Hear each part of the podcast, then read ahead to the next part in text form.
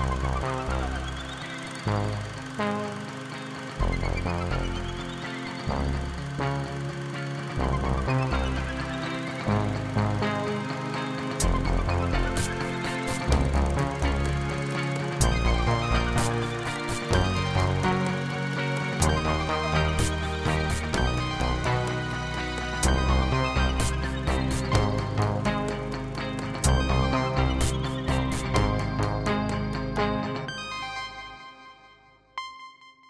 Bonjour à toutes et à tous. Bienvenue dans un tout nouvel épisode de la balado-diffusion Cinébule, concoctée par l'équipe de la revue de cinéma du même nom. Je m'appelle Zoé Prota. Je serai votre animatrice pour une heure de contenu cinématographique.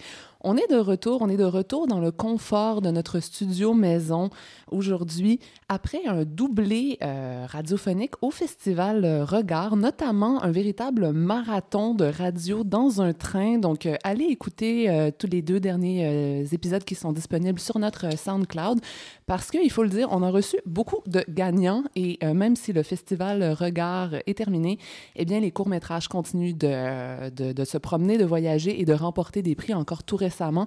Donc, euh, allez écouter ce doublé radiophonique Festival Regard. Mais aujourd'hui, on est de retour pour un contenu un peu plus régulier. Donc, euh, je suis derrière le micro euh, aujourd'hui en compagnie de Charles-Henri Ramon. Bonjour. Bonjour, oui.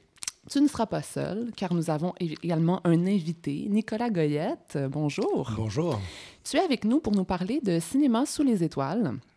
Euh, un festival de cinéma documentaire, social et politique, ouvert à tous euh, dans les parcs de Montréal tout au long de l'été, euh, qui célèbre ses 10 ans cette année. Donc, toute la programmation va être officiellement annoncée le 4 juin, mais on va en parler dès aujourd'hui. On va parler de l'organisme, on va parler de la mission, de comment ça fonctionne. Et qui sait, peut-être on aura-nous accès à, quelques primeurs, à quelques scoops. Donc, je dis ça comme ça, restez à l'écoute. On va commencer dans très peu de temps avec, euh, avec cette entrevue. Euh, et puis, on va aussi avoir de nouveaux collaborateurs à la balado aujourd'hui. Euh, ce sont des nouveaux collaborateurs à la balado. Ce sont aussi des nouveaux collaborateurs à la revue Cinébule. Donc, Doré et Gabriel Damas, on va les accueillir aujourd'hui derrière le micro. Et pour certains, ils auront même des auditeurs avant d'avoir des lecteurs parce que leurs premiers textes sont à venir dans la revue qui euh, va venir dans quelques, quelques semaines. Donc, euh, c'est pas banal. Avec eux, on va parler de cinéphilie, euh, de l'envie d'être critique de cinéma, de débuter dans le métier et de quelques films, évidemment, qu'ils ont vus récemment. Et finalement, en dernière partie, je vous parlerai de deux sorties, une récente, une à venir, deux films qui viennent de mon coin du monde préféré, donc l'Europe de l'Est. Qui est vraiment très drôle, c'est que dans le tout premier balado Cinébule, donc en septembre 2018, je les annonçais, ces deux films-là, euh, comme étant ceux que j'attendais le plus cette année. Et je finis par en parler ensemble dans le même balado. Donc, euh, tout d'abord, euh, Leto de Kirill Serebrennikov, qui nous arrive enfin un an après le Festival de Cannes 2018. Euh, et pour terminer, euh, si on a le temps, je l'espère, quelques mots sur le brillant euh, Sunset de Laszlo Niemes qui vient de passer un peu trop vite à mon goût dans nos salles obscures. Donc, c'est notre programme pour aujourd'hui dans la balado-diffusion de Cinébule. Une heure de discussion et de cinéma, c'est parti.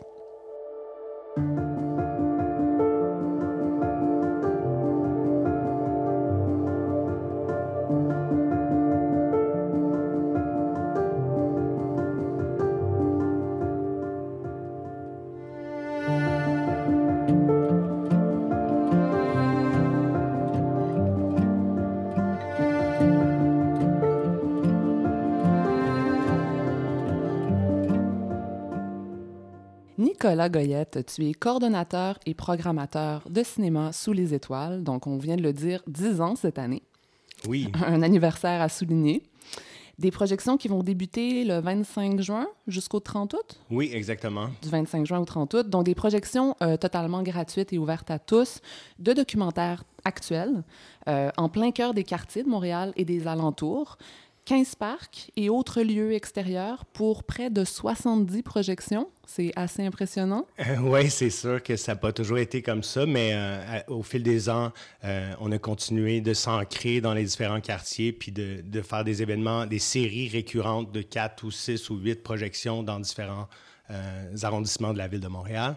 on est un petit peu sorti à l'occasion de Montréal, mais ça reste ça reste principalement à Montréal. On a une projection à Saint-Bruno cet été. On va en parler plus en détail des lieux et tout. Je vais parler un peu de, Cinéma sous les étoiles et de euh, Funambule Média, en fait.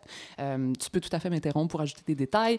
Euh, donc, en quelques mots, Funambule Média réalise et diffuse des œuvres à caractère euh, social et politique et propose aussi des activités de formation euh, en vidéo citoyenne, le tout pour mettre en valeur des paroles qui sont euh, sous-représentées dans l'espace médiatique de masse ou l'espace traditionnel, des paroles humanistes.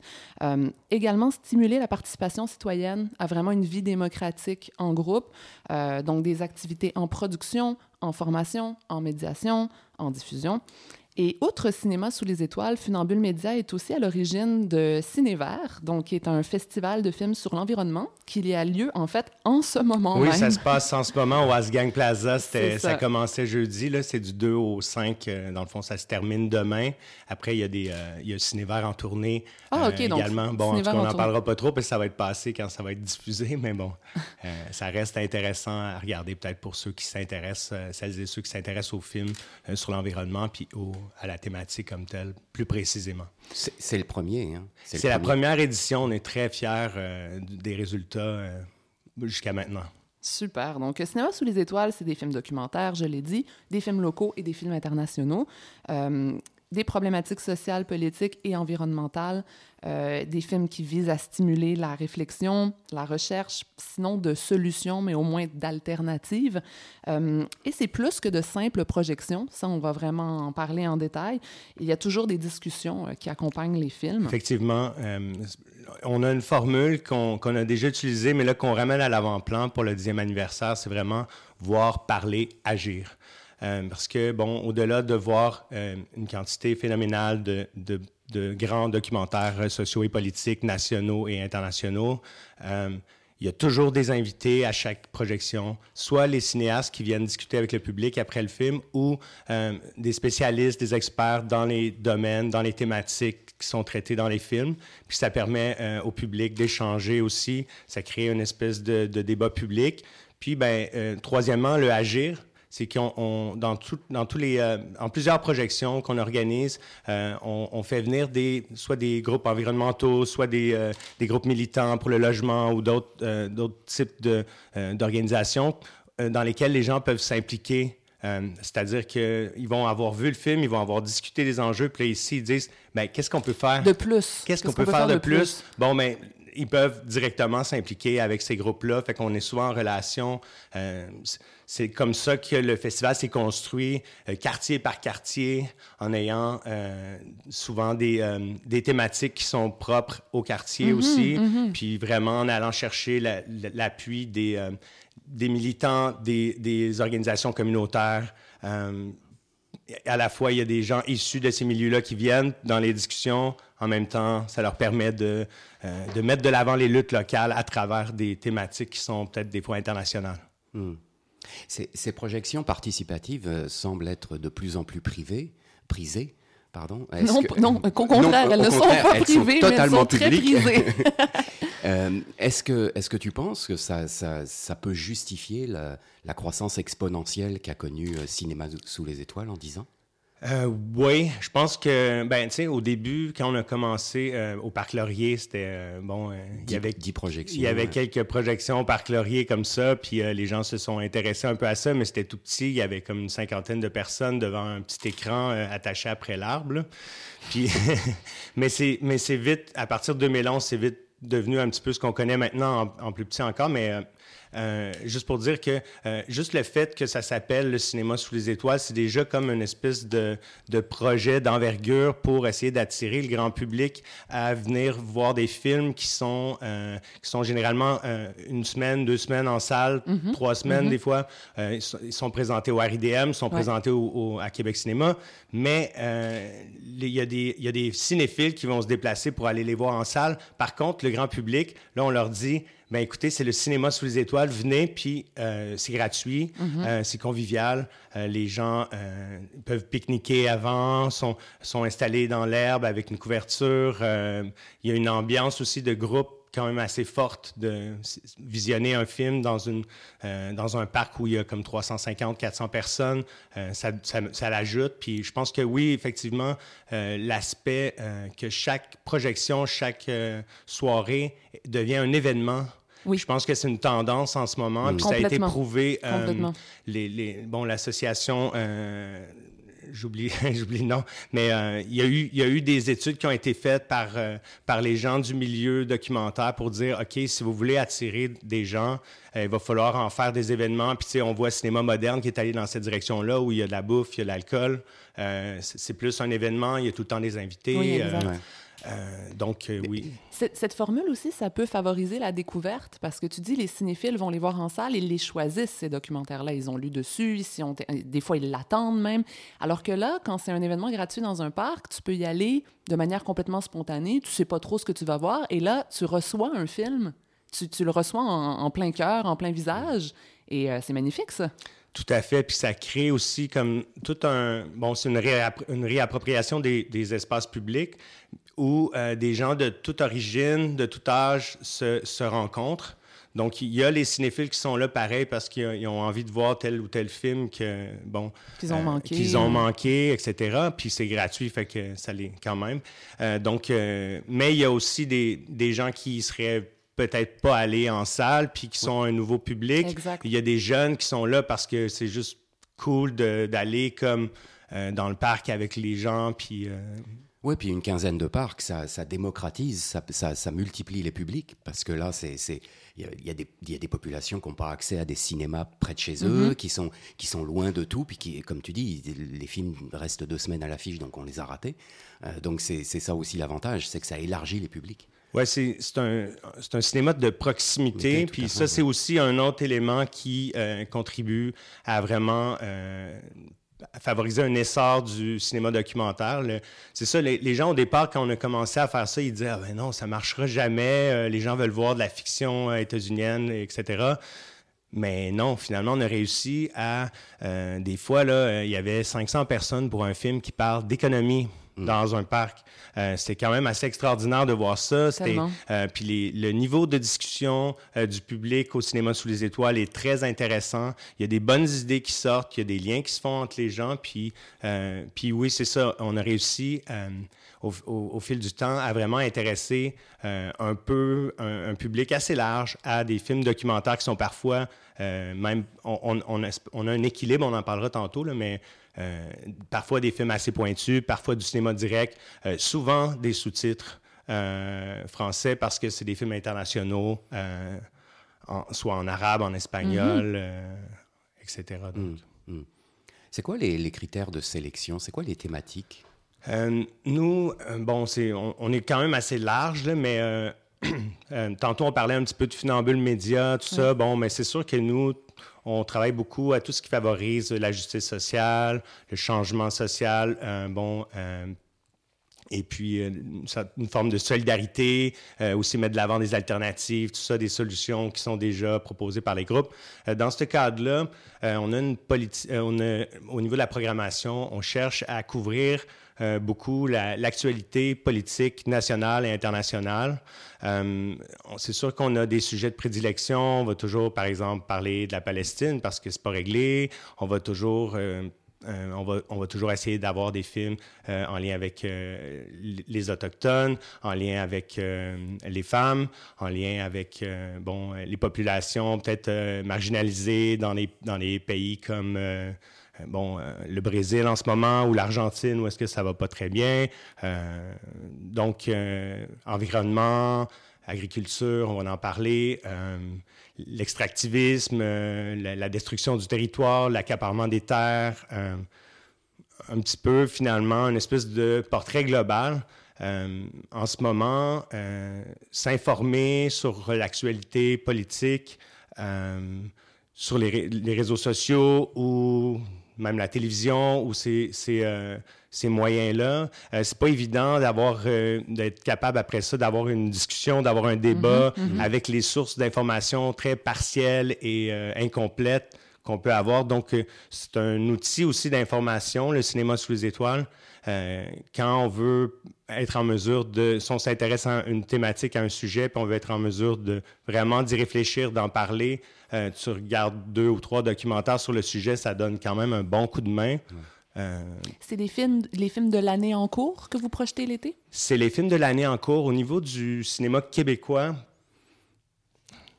au niveau du cinéma québécois, euh, on ne peut pas vraiment présenter les primeurs parce que, bon, on est plus un relais pour les films qui ont, euh, dans le fond, on donne une seconde vie. Une seconde vie, oui, exact. Une seconde vie aux films qui ont été présentés souvent trop, dans, pas, assez, longtemps en mm. salle.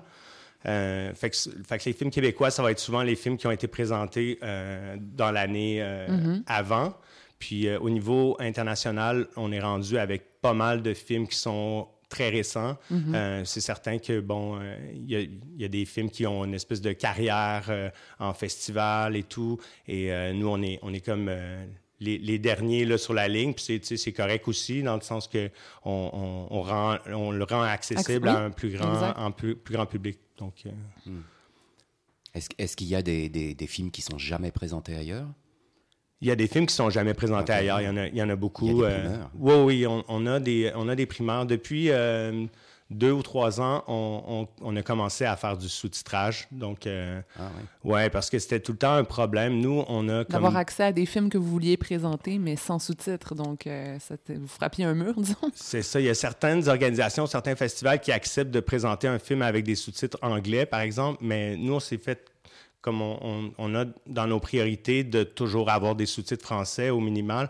Euh, au minimum. Puis, euh, ben, quand c'est des films maintenant euh, québécois en français, on va maintenant inclure des sous-titres anglais pour parce qu'on a quand même une forte partie de du public qui, qui, parle anglais aussi. Mm-hmm. Donc, on essaie d'accommoder un petit peu tout le monde. Puis en même temps, ça, ça permet une certaine accessibilité. Les personnes sourdes, etc., peuvent, vu qu'il y a des sous-titres, peuvent venir. C'est plus accessible généralement, nos, nos, projections sont assez accessibles, mis à part des fois les, les, chaises roulantes dans le parc, ça peut être plus difficile, mais ça se fait. Il y en a qui viennent. Euh, Et quels sont, quels sont les défis d'une projection extérieure? Euh, les défis d'une projection extérieure, euh, dans notre cas, notre équipement est mobile de vraiment complètement. Ah Puis c'est le, le, principe un peu. Fait on arrive, on monte tout, puis on démonte, quand c'est terminé, on démonte tout, puis on s'en va. Combien de temps ça vous prend, montage, démontage? Ben, peut-être une heure environ. Là. Ah c'est, pas, c'est pas extrême, mais euh, bon, tu sais, des fois, le, vent peut comme être un problème. Euh, l'électricité, il faut toujours comme avoir l'électricité. On n'a pas, on pas de génératrice, on veut pas avoir cette espèce d'ambiance-là de, gros bruit, tout ça. Euh, puis, tu sais, bon, c'est ça, on, est une équipe réduite quand même, bon, c'est sûr qu'il y a plein de, de, monde qui se greffe durant l'été, mais euh, bon, les équipements, les trucs, euh, euh, c'est, quand même un, gros défi de maintenir à jour comme beaucoup d'équipements.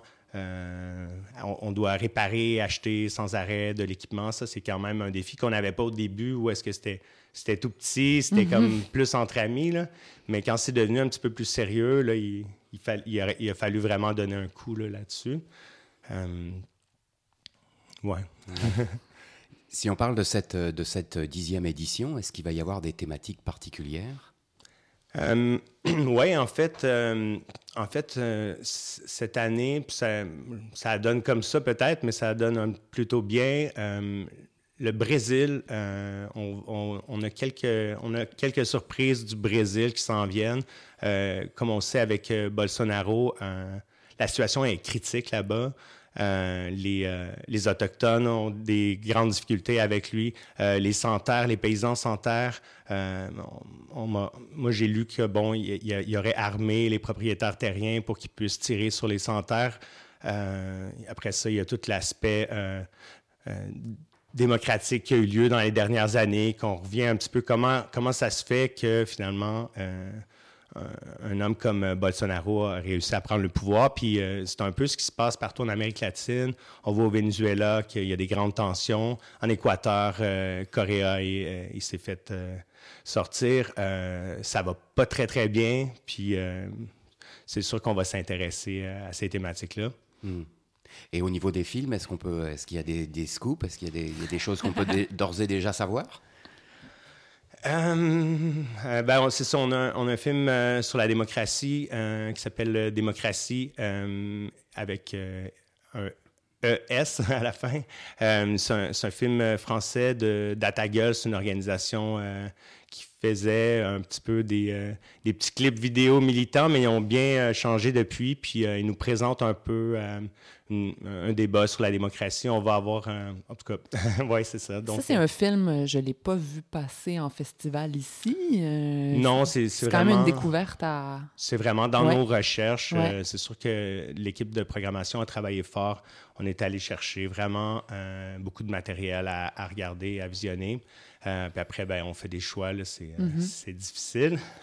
Mais euh, ouais, donc euh, ça. ensuite, euh, ben, les gens vont avoir le plaisir de voir le film sur Pauline Julien. Mm-hmm. c'est sûr qu'on ne peut pas vraiment passer à côté de ça. L'art et la politique ensemble. Exactement. Donc, ça, je, m'attends à ce qu'il y ait comme une bonne réception du public, même si le film a été vu, reste que les gens vont avoir envie d'aller le voir en plein air, je, je croirais bien. Certainement, certainement. Des films euh, à saveur écologique aussi? Euh, oui, ben là, comme en ce moment, euh, on, on, parlait de Cinévert tantôt, la soirée d'ouverture, le lancement de Cinévert, on a présenté un film qui s'appelle Chemin de travers, qui est une première canadienne, qui est un film qui est sorti, je pense, au mois d'avril en France.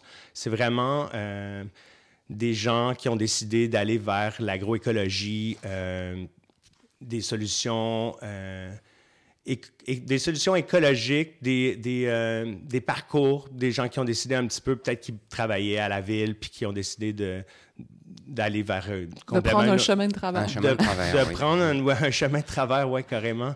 Euh, c'est vraiment intéressant parce que c'est ben, très positif. Ça donne, ça donne envie aux gens peut-être de, de s'intéresser un petit peu plus à ce qu'on mange, à la manière qu'on consomme.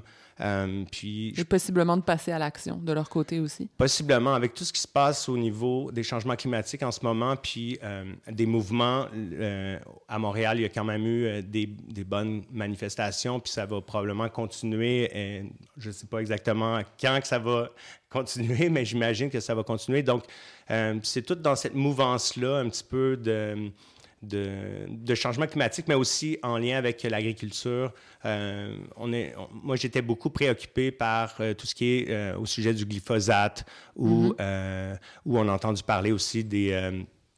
Des, des, agronomes qui, qui, avaient comme beaucoup de pression de la part des, des entreprises productrices de, de pesticides au Québec. Là. Puis, euh, bon, c'est ça. Les gens commencent à se préoccuper de ce qu'ils ont dans leurs assiettes. Puis, c'est sûr que nous, ça fait partie aussi au, cinéma sous les étoiles de nos préoccupations d'essayer qu'il y ait euh, un débat là-dessus quand on pense que, euh, je sais pas, moi, je viens à la base, je viens de Saint-Hyacinthe, ça fait longtemps que je suis plus là-bas, mais il y a la rivière Yamaska, c'est une des plus polluées au Québec puis c'est dû vraiment à l'agriculture industrielle. Mm-hmm. ça fait partie, c'est un des, c'est un des clous qu'on va, qu'on va marteler durant, durant l'été. Là. Mm. Et, les films québécois? Euh, Qu'est-ce que. les films. ben, il y avait Pauline Julien, en fait. Puis, euh, Il y a aussi le film d'Alexandre Chartrand, je ah, crois. Oui, pardon, pardon. euh, ouais, Qui retourne en, en, Catalogne deux ans après Le Peuple interdit. Exactement. Donc, on avait présenté Le Peuple interdit au cinéma sous les étoiles, je ne sais plus en quelle saison. Euh, puis, euh, effectivement, on pense que c'est vraiment un must, mm-hmm. vraiment euh, essentiel qu'on présente ce film-là. il a été chanceux, il y a eu quand même une belle visibilité en salle, mais je suis certain qu'il va avoir. donc, avec le sourire. Avec un sourire, la révolution, le titre. La révolution. Donc, oui, non, je suis, je suis quand même, euh, j'ai l'impression qu'il va y avoir un bon accueil, euh, surtout qu'on on sait que, euh, bon, le, premier, le, le, premier ministre de Catalogne, ou Puigdemont, je ne suis pas très bon avec son nom, mais il a essayé de venir pour une conférence, s'est fait refuser l'entrée par le Canada, donc c'est sûr que ça, ça fait Mon Dieu. Oui, le film reste dans l'actualité, puis il va rester dans l'actualité pour un bon moment parce qu'il y a encore des gens qui sont en cours pour euh, euh, prisonniers politiques et tout en Catalogne. Mais justement, ça, ça, ouvre la porte parfaitement à une question que j'avais. Euh, on a parlé de comment vous choisissez les films, mais comment vous choisissez les, les, intervenants, en fait? Qui vous invitez pour, pour discuter? C'est toujours une discussion après les films? C'est toujours une discussion après les films. OK on comment on choisit? Bon, c'est sûr, quand c'est des, cinéastes d'ici, les cinéastes vont venir euh, discuter avec le public. Euh, au niveau des films internationaux, on a comme, au fil du temps, accumulé une espèce de, de liste euh, assez imposante de, de personnes qui sont très bons, très bonnes pour s'exprimer en public sur, sur certains sujets. Donc, on a un petit peu tout catégorisé ça. Euh, c'est sûr que souvent, on a euh, les gens de l'IRIS qui sont sur place.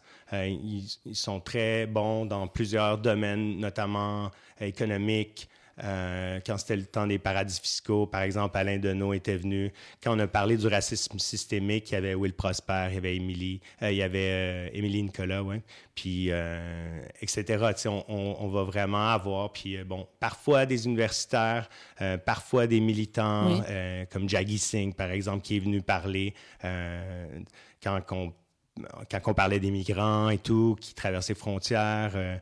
donc, ça mène lieu à vraiment des discussions qui sont intéressantes. Puis aussi, ils ont un apport supplémentaire à ce que le film peut... C'est complémentaire, c'est ça. Complémentaire au film totalement. Euh, ça apporte d'autres informations. Puis en même temps, souvent, ben, c'est ça. Ils vont faire le lien aussi avec le local quand c'est un film international.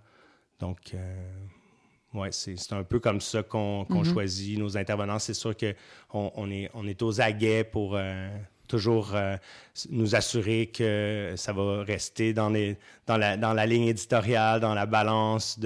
On n'est pas si pointu que ça, mais euh, reste qu'il faut toujours... Euh, c'est un travail quand même assez euh, important de comment, qui, qui va parler, puis qu'est-ce qui va être dit, puis comment que ça va être reçu par le public. Puis, euh, Parce qu'après la discussion avec le, spécialiste ou la spécialiste, il y a aussi le public qui participe, oui, qui pose des questions. Oui, c'est ça. Nous, c'est jamais, mettons, ils disent en anglais un Q&A, mais nous, c'est pas un Q&A, c'est une discussion publique où chacun peut pas juste poser des questions, mais aussi Donner son point de vue. Donner son point de vue, puis lancer des pistes de, de solutions, de discussions, etc. Hmm. J'imagine que vous avez dû, au, cours de, de l'histoire de, de, des projections Cinéma sous les étoiles, avoir vraiment des, des vivre des moments particuliers avec certains spectateurs. Est-ce que, est que, est que tu pourrais nous partager une ou deux anecdotes de moments vraiment euh, spéciaux ou vraiment comme une rencontre entre un film et un spectateur qui s'est exprimé euh, publiquement? Euh, c'est certain que, euh, par exemple, on avait, euh, on avait présenté un film, un film qui parlait de... Je, pense que ça parlait d'un militant... J'oublie un peu le. C'était, oui, c'était un, monsieur qui, qui, avait travaillé à France Inter pendant de longues années, un, vieux de la vieille, qui puis était venu à Montréal. Ça a donné qu'il était là en même temps. Puis vraiment, cette fois-là, euh, le public, il y avait des gens qui, qui, le connaissaient vraiment quasi personnellement. Fait il y a eu comme des échanges assez particuliers. Euh, le monsieur qui était comme dans la quatre-vingtaine, euh, donc il, il, avait dû rester pendant comme peut-être une demi-heure à discuter après. Avec, il, avait, fallu arracher les gens pour, pour qu'ils puissent aller se reposer parce qu'ils étaient fatigués et tout. Euh, fait qu'il y a des moments comme ça. Le public est très engagé. Là. Le public est très engagé. Ils vont souvent vouloir aller poser des questions à la personne après que la, soirée est terminée. Euh, puis sinon, ben c'est sûr que euh, les, autres que je me rappelle aussi, c'est il y a des il y a des adeptes un peu du cinéma sous les étoiles qui sont là année après année, puis qui sont très forts justement pour discuter des sujets. Fait que souvent, c'est ça, ça m'avait impressionné. Vous avez vos grands fidèles? Oui, c'est ça. ça m'a impressionné comment, euh, justement, dans plusieurs projections, il y a toujours quelqu'un du public qui est là puis qui, qui a un point de vue vraiment comme euh, articulé et tout. Puis ça, ça, ça fait, ça fait euh, lever le débat, disons. Ça, ça augmente le niveau de discussion. Puis c'est vraiment intéressant pour ça. Génial. Bon, ben merci à Nicolas Goyet d'avoir été avec nous aujourd'hui. Donc, euh, je rappelle que euh, votre saison, c'est du 25 juin au 30 août. Et toute la programmation va être annoncée le 4 juin prochain. Donc, vous pourrez euh, suivre et pister le documentaire social à travers tous les parcs de Montréal. Merci d'avoir été avec nous. Merci. Ben, merci beaucoup.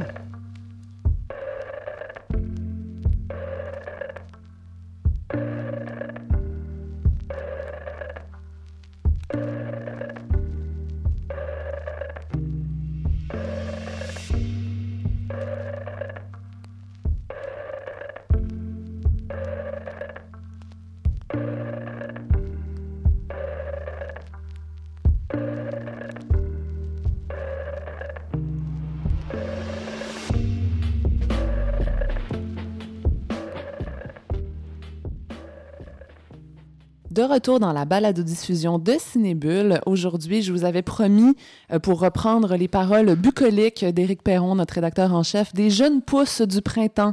Donc, de nouveaux, euh, de nouveaux collaborateurs à la revue et donc de nouveaux collaborateurs au balado. Aujourd'hui, vous plongez intensément. Donc, euh, Orient Doré, bonjour. Bonjour.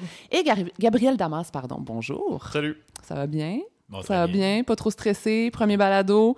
Euh, Orient, ton premier texte euh, a été publié dans le Cinébule actuel, celui qu'on peut lire en ce moment. C'était un texte sur Vice.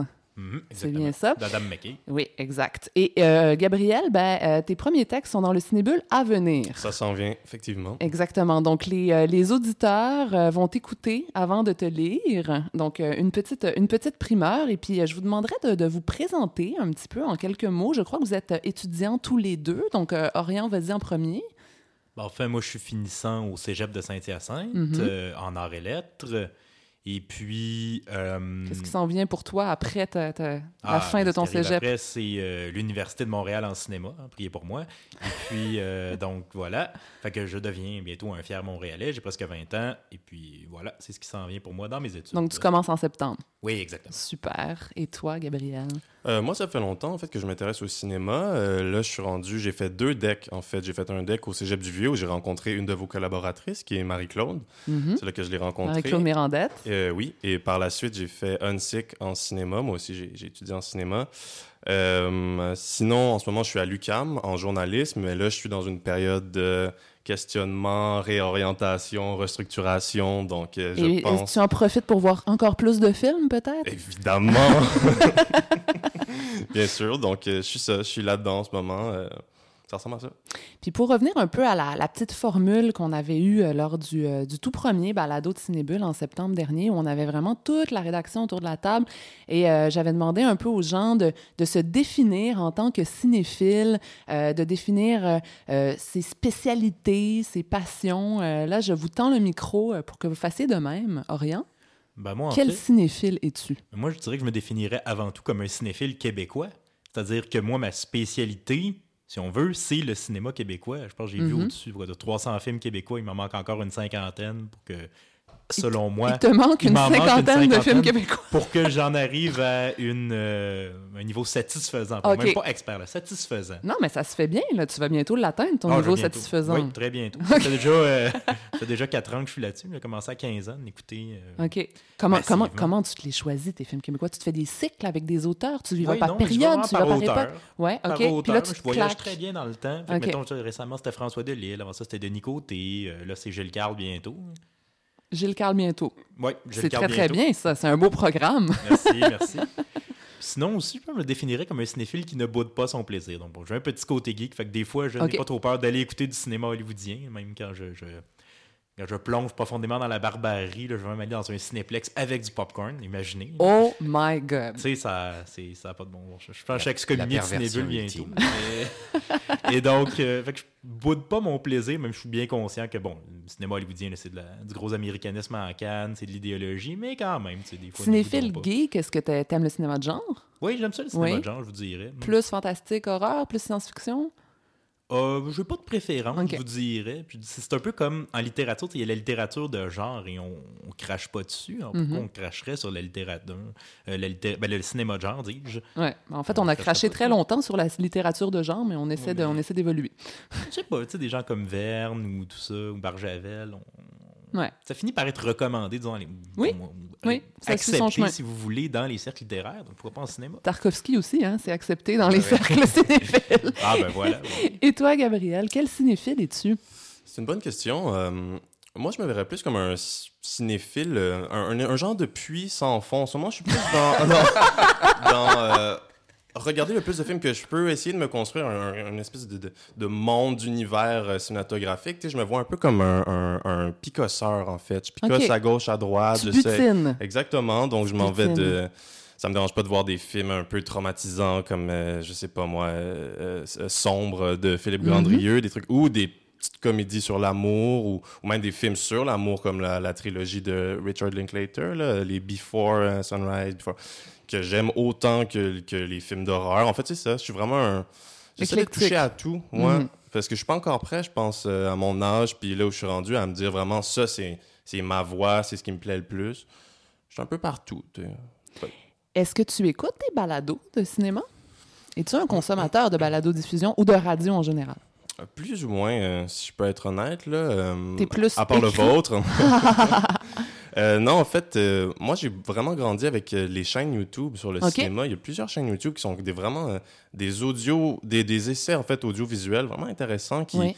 vont se concentrer sur un acteur ou sur une période du cinéma ou sur un, un réalisateur, ainsi de suite. C'est vraiment grâce à ça que j'ai comme construit mon arbre de connaissances cinématographiques. Ils m'ont dirigé vers différents différents euh, réalisateurs. On parlait tantôt de Tarkov- Tarkovsky ou Bergman ou tout ça. Il y a beaucoup de trucs qui se font sur eux. Euh, je dois avouer que, que, que les balados, euh, ça m'intéresse moins, mais je me dis que c'est un peu comme, comme le Bienvenue- vélo. Bienvenue, C'est un Gabriel. peu comme le vélo. euh, euh, tu sais, d'après moi, euh, il ne sert à rien de regarder juste des gens faire du vélo. C'est quand tu fais toi-même Ouais. du vélo que Ouais. là, tu peux vraiment mordre Ouais. dans l'expérience complètement. Ouais. Mais c'est pour ça que je suis là ici. Super. Les chaînes YouTube Orient aussi, tu m'en avais parlé, hein? Oui, ben en fait, c'est que. Bon, moi, je viens d'une famille qui est cinéphile au départ, là, avec, avec laquelle j'ai consommé du cinéma, bon, français, québécois, américain. Mais quand j'ai commencé à m'intéresser au fait de, de- l'acte de la critique, là, le fait d'aller Mhm. euh, voir un film, de le mettre en contexte, d'en rendre compte, etc., c'est par des chaînes YouTube au secondaire. Du truc, euh, ben, des, des YouTubeurs français, là, comme Durandal, Chron- euh, Fausseur de films, etc. C'est vraiment comme ça, au départ, je découvre que le cinéma, c'est un langage, que c'est très agréable d'en parler, d'en rendre compte. Et c'est là que, au début, quand je voulais être critique, c'était pour avoir ma propre chaîne de... euh, ma propre chaîne YouTube. Ah, et, et c'est un projet que tu as abandonné? Non, oui, j'ai abandonné. Parce que vers la fin du secondaire, je me rends compte, je trouvais que ces chaînes-là avaient un côté. ben, c'est des bons vidéastes, mais il y a un côté un peu euh, adolescent, là, très, toujours en train de chercher la chicane. Toujours aussi, tu sais, de. C'est beaucoup sur du gros cinéma américain. C'est euh, aussi des chaînes qui, qui s'intéressent très euh, au, au- au contenu des films et peu sur la forme. Oui, mais exact, c'est ça. Fait que c'est bien pour s'initier, mais aussi, c'est. il- tu sais, C'est des Français qui se trouvent très braves de dire Ah, moi, j'aime ça, le cinéma de genre américain. C'est à peu près aussi brave que de faire un coming out hétéro. là. C'est aucunement audacieux de. Aucunement audacieux de faire ça, mais ils revendiquent comme ça. Donc, c'est un peu adolescent. Et donc, euh, c'est une bonne façon de s'initier, mais j'ai lâché ça. Donc maintenant, c'est la critique écrite Ah, pour ben, vous deux. Donc là, vous Oui, faites, vos, vous faites vos, vos premiers pas dans la critique Mm. de, de- de cinéma. Euh, quelles sont vos- pourquoi, pourquoi faire de la critique? C'est quoi vos motivations? C'est quoi qui vous fait triper là-dedans? Surtout que je vais être un peu euh, provocatrice ici. Euh, L'espace de la critique cinématographique culturelle en général, on le sait, se réduit comme peau de chagrin. À la télé, ça n'existe plus. Euh, ça existe encore à l'écrit, ça existe encore à la radio, mais c'est souvent remplacé par des chroniques culturelles en général, où, euh, le résumé euh, occupe une place gigantesque et où l'espace critique est réduit à presque à néant. Donc, pourquoi, pourquoi faire de la critique? Pourquoi? Quelle drôle d'idée. Orient, Gabriel, allez-y. Ben, drôle d'idée, euh, je sais pas. Moi, euh, je me dis que, ce qui m'intéresse en fait de la critique, c'est l'idée de, de traduction. Orient, tantôt, il a parlé de- du langage cinématographique.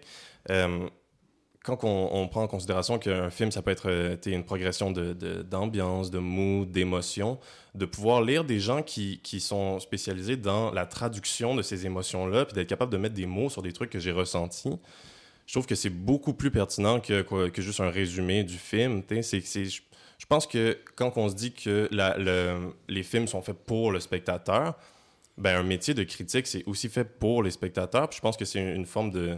Ça peut guider le spectateur. Donc, Mhm. moi, je suis totalement en paix avec l'idée de critique. là. T'es en paix. Super. Totalement. Et toi, Orion? Moi, je te dirais que je la glorifie parce que arrivé au cégep, j'ai des professeurs qui, premièrement, donnent une grande importance à la critique, là, qui la prennent comme une Mhm. institution incontournable dans le monde du cinéma. Et donc, on m'encourage, on, on donne des cours de critique, on m'encourage même à les écrire. Donc, J'en écris pour le plaisir. Au départ, c'était pour le plaisir que je faisais ça, pour mon plaisir Pour, personnel. ton, pour un loisir. Oui, parce que c'est un. La critique artistique, ça fait partie de l'institution artistique. Donc, pourquoi fait-on de l'art? Ben, pour la même... On fait de la critique pour la même raison qu'on veut faire de l'art.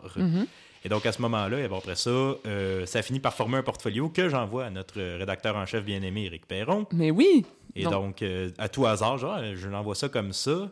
Et puis, bon, ben voilà, ben voilà, Cinébule. Je dis, mais pourquoi? Pourquoi Cinébule? Pourquoi tu choisis Cinébule? Ben, parce que, ben, premièrement, c'est que j'avais montré ces critiques-là à un de vos anciens collaborateurs, Jean-Marie Lanlot, qu'on salue d'ailleurs, était au blog Cinéphilique, qui est éditeur, donc je le connais comme ça parce qu'il est éditeur, il travaille avec mon père, euh, qui est écrivain.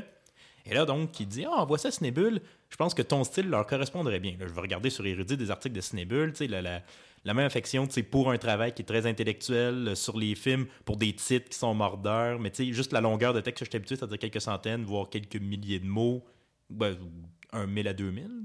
Oui. ouais. Donc, c'est ça, c'est la longueur que je suis habitué, ni trop long, ni trop court. Ça me correspond beaucoup plus. Tu t'es retenu. Ouais. Tu t'es reconnu, pardon. Je suis, je suis retenu. retenu. tu t'es reconnu. Ben, je me suis reconnu dans Sneville plus que dans 24 images, puis plus que dans Séquence. D'accord. Ben moi, si, si je peux me permettre, là, je sais pas si j'ai le droit de dire ça dans un, dans un balado, mais il y a quelque chose qui est pas de l'ordre de la masturbation intellectuelle dans, dans euh, Cinébulle. Je Ah, on que... espère bien. On Absolument. espère mais pour vrai, je bien. trouve qu'il y a quelque chose qui, qui est euh, familial, mais qui est quelque chose aussi qui, qui est euh, l'ordre de la vulgarisation, Oui. puis de la simplicité. Puis on n'est pas obligé d'utiliser des gros mots pour parler de cinéma puis montrer ce qu'on connaît. On peut juste en parler puis aimer ça, puis partager, avoir un- le- cette envie-là. Il n'y a pas besoin de, de s'impressionner. Puis je trouve qu'il y a ça dans Cinébulle et dans le balado, d'ailleurs. Parfait, ben on Donc, va faire euh, ça que dès là, maintenant. on va faire ça dès maintenant. Vous allez nous parler de cinéma, vous allez nous parler de films que vous avez vus récemment, sur lesquels vous, allez, vous avez écrit. Euh, tiens, euh, Gabriel, garde le micro. Euh, garde le micro pour nous parler de Sur les toits Havane de Pedro Ruiz, euh, qui a pris l'affiche tout récemment, en fait, que Oui, vous pouvez aller voir pris- en ce moment. hier, exact. en fait. Oui. Oui, mais c'est un documentaire en fait d'un cinéaste québécois. Euh, on- moi, je l'avais, je l'ai connu d'ailleurs avec euh, le film qu'il avait fait sur Dany Laferrière, qui était son premier, qui était la dérive douce d'un enfant de Petit Goard, je crois. Où est-ce qu'on suivait justement euh, Dany Laferrière à travers le monde. On le suivait euh, ici à Montréal, en, en- en Haïti et en France. Et euh, ben, il y a encore cette idée-là de territoire et de, de personnalité humaine dans notre nouveau film qui est Sur les toits Havane. Parce que là, ce qu'on suit, en fait, c'est des gens, un espèce de, de, de, de reflet de la, situ- de la société cubaine, mais ce sont tous des gens qui sont malheureusement euh, sur le seuil de la pauvreté et qui, dû à une pénurie de logements, ils ont dû s'installer sur des toits. Ils, ils occupent les toits de la ville. Exactement. Donc, ils vivent là, ils ont une magnifique vue sur, euh, sur euh, la Havane. Et c'est très intéressant, ce documentaire-là, parce qu'il y a quelque chose de très humaniste chez, dans le cinéma de Pedro Ruiz. C'est vraiment un cinéaste qui écoute. Mhm. Il essaie pas d'enfo- d'enfoncer dans la gorge des spectateurs euh, une idéologie quelconque ou un documentaire euh, voici la vérité. Non, il est vraiment là, une caméra discrète qui écoute euh, donc ces gens-là dont je vous parle et qui vont parler de ce qu'ils veulent. Ils peuvent, euh, on les suit parfois dans leur quotidien un peu, ils se font à manger ou bien ils nourrissent des pigeons ou bien des trucs très très simples euh, ou il y a un, un- je me rappelle plus de son nom malheureusement, mais il y a quelqu'un qui fait juste euh, jouer de la musique Mhm. ça donne le rythme au film et c'est super intéressant de c'est vraiment des petites fenêtres sur d'autres existences que je trouve vraiment particulières et qui sont que j'ai trouvé vraiment fascinantes en fait. Puis en même temps, mine de rien, même si c'est pas un documentaire justement avec une, une idéologie euh, très, très marquée, on fait quand même le portrait euh, d'une ville et d'une société qui est en Tout pleine mutation Tout et qui est- change énormément. Et euh, voilà. Oui, vraiment, je suis d'accord. C'est une société qui a été sous l'emprise du communisme pendant longtemps et euh, il y a quelqu'un qui est vraiment intéressant. Il est en train de nourrir ses pigeons et il dit Moi, de cette fenêtre-là où je suis en ce moment, en fait, pas fenêtre, mais de ce toit-là, j'ai vu Obama, j'ai vu le pape.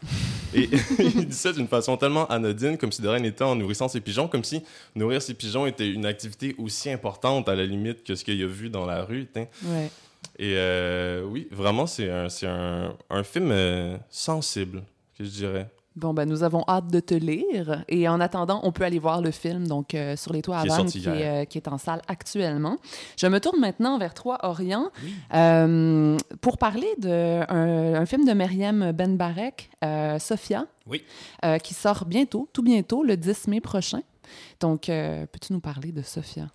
En fait, Sophia, euh, l'histoire, c'est celle de Sophia, bon, Ouais. qui euh, donne son nom au film, qui est une jeune femme qui tombe enceinte au Maroc. Et on sait que au Maroc, tomber enceinte en dehors du mariage, c'est passible, je pense, d'un an de prison. Euh, Je précise que c'est actuel comme film. On parle pas d'un Maroc euh, d'une 60, certaine époque. C'est vraiment un film qui est situé aujourd'hui. Et donc, elle tombe enceinte. Alors là, elle s'engage une espèce de course contre la montre.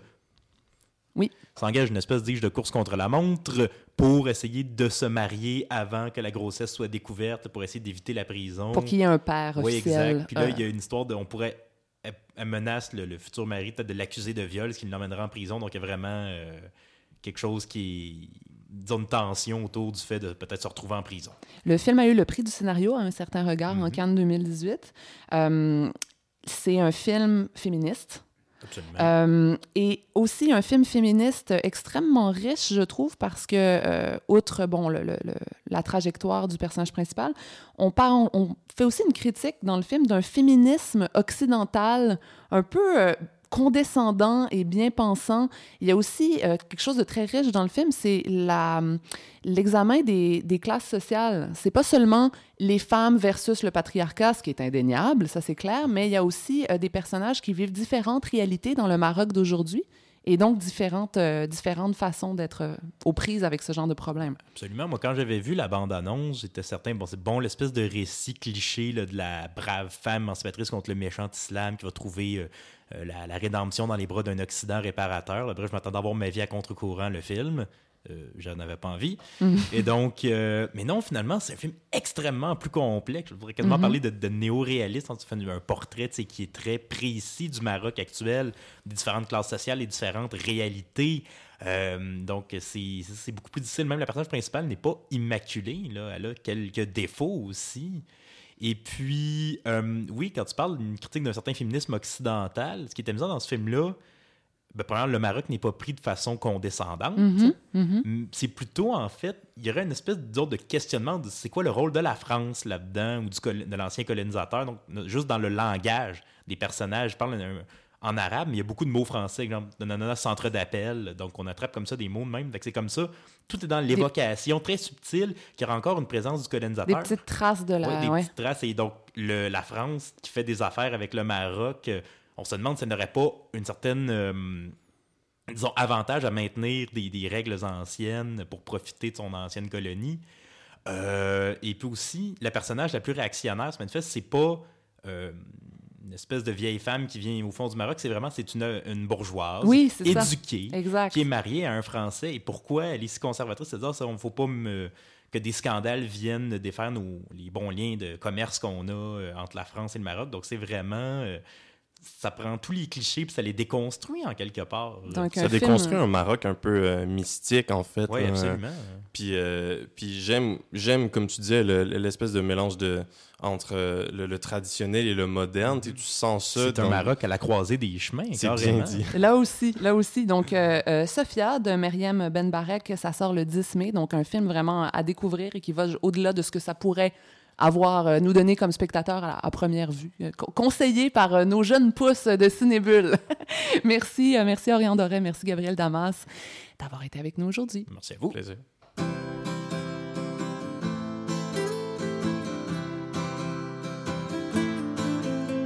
Лето Я изжарен как котлета Время есть, а денег нету Но мне на это наплевать. Ага. Лето. Я купил себе газету. Газета есть, а пива нету. Я иду его искать. Ага. Лето. Сегодня сейшн в Ленсовета. Там будет то и будет это а не сходить ли мне туда, да да да да да да да Лето Все хулиганы при гастета У них, наверное, вендетта А впрочем, это ерунда, да да да да да да да Лето Штаны и серты, как монета Во рту дымится сигарета Сигарета Иду купаться в водоем Ага. Лето. Недавно я услышал где-то Что скоро прилетит комета. И что тогда мы все умрем Умрем Лето. Лето. Лето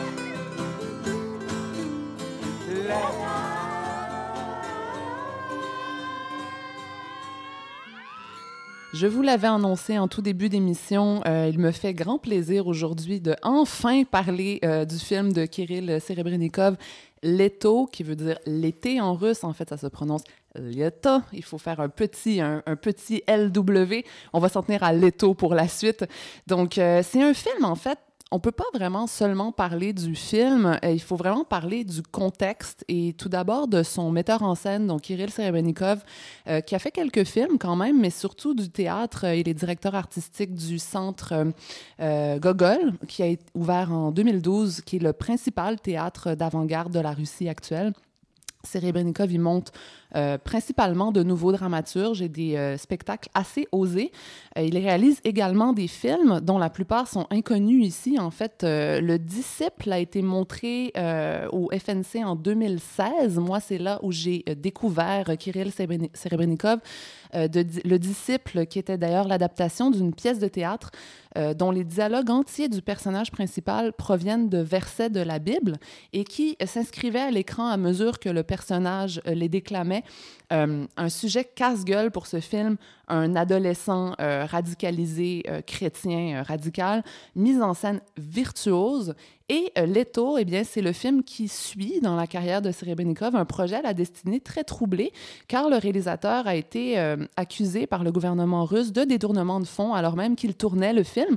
Donc, il a été assigné à résidence. Donc, assigné à résidence, ben, ça veut dire que tu es en prison, mais chez toi, et tu n'as plus accès à rien. Donc, plus, plus, plus accès à Internet, plus accès aux communications.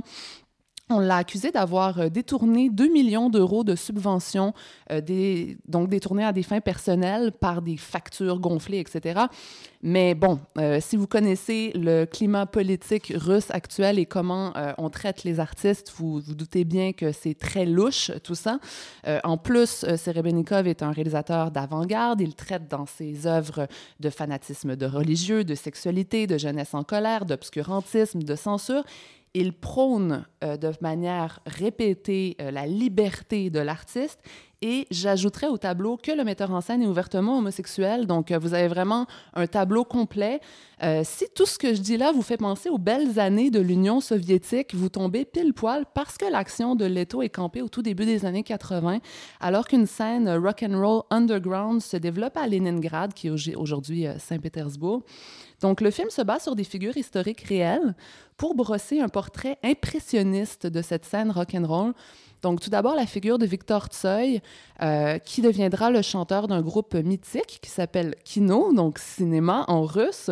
Euh, un des premiers bands russes à avoir euh, mêlé les influences du rock anglo-saxon à la musique locale. Euh, on, voit, on voit dans le film les tout débuts de Victor euh, qui est un peu sous l'aile de Mike, Mike Naumenko, un autre musicien de l'époque, à peine plus âgé, mais plus reconnu et plus apprécié par les autorités. Euh, aussi une figure réelle, euh, leader du groupe Zoopark. Donc deux figures du groupe, pardon, deux figures essentielles du rock soviétique, très peu connues en Occident. Euh, D'autant qu'elles sont disparues très jeunes. Euh, accident de voiture en 1990 pour Victor Tsoy, euh, hémorragie cérébrale louche en 1991 pour euh, Mark Naumenko. Ce sont des libres penseurs qui n'ont jamais connu la liberté, finalement. Euh, je vous laisse apprécier l'ironie et le côté un peu romantique ici euh, du film de, de Serebrennikov. Euh, qui a fini le montage de Leto à distance. Il a aussi di- il dirigeait des opéras pendant le fait qu'il a été assigné à résidence. C'est vraiment assez, incroyable comme histoire. Évidemment, il n'a pas pu aller présenter le film à Cannes. Il était en compétition officielle l'année dernière. Donc, au moins, contrairement aux disciples, peut-être que l'effet Cannes nous a permis de l'avoir Oui, euh, en salle régulière ici. Euh, c'est un film, c'est un très très beau film, Leto. C'est un film mélancolique, doux, euh, en demi-teinte. euh, un traitement très pudique et très vrai du triangle amoureux. En fait, c'est c'est c'est pas le centre du film. C'est ce que vous allez trouver dans tous les résumés, tous les euh, tous les textes sur le film. Mais ce n'est pas le, le centre du film. Il y a quand même un triangle amoureux, donc entre Victor Tsoi, euh, Natalia, qui est la femme de Mike. Mais tout se passe sans mélodrame et c'est ça qui est vraiment remarquable dans le film. Il n'y a pas de cachotterie, il n'y a pas de grande, grande révélation. Non, non, elle lui dit d'ailleurs à un moment donné, elle lui dit, je- je- on s'est promis de tout se dire. euh, Exactement. Et en fait, c'est un épisode ordinaire de la vie, Ouais. euh, traité avec honnêteté, mais le centre du film, le réel centre du film, c'est la création artistique. Ouais.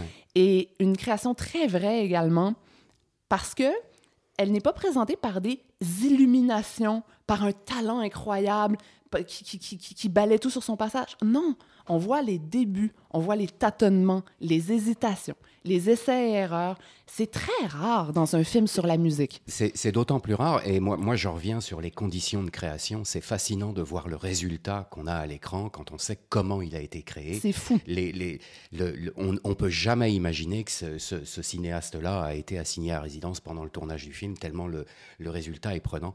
Moi, j'ai adoré ce, ce film, c'est un, c'est un de mes coups de cœur de l'année. C'est un film qui joue beaucoup sur les transitions. Une société russe en pleine transition, on n'est on n'est pas loin de, de, de, de, de, de le- de- de l'Europe de l'Est, on ne- on n'est pas loin non plus de l'Europe de l'Ouest.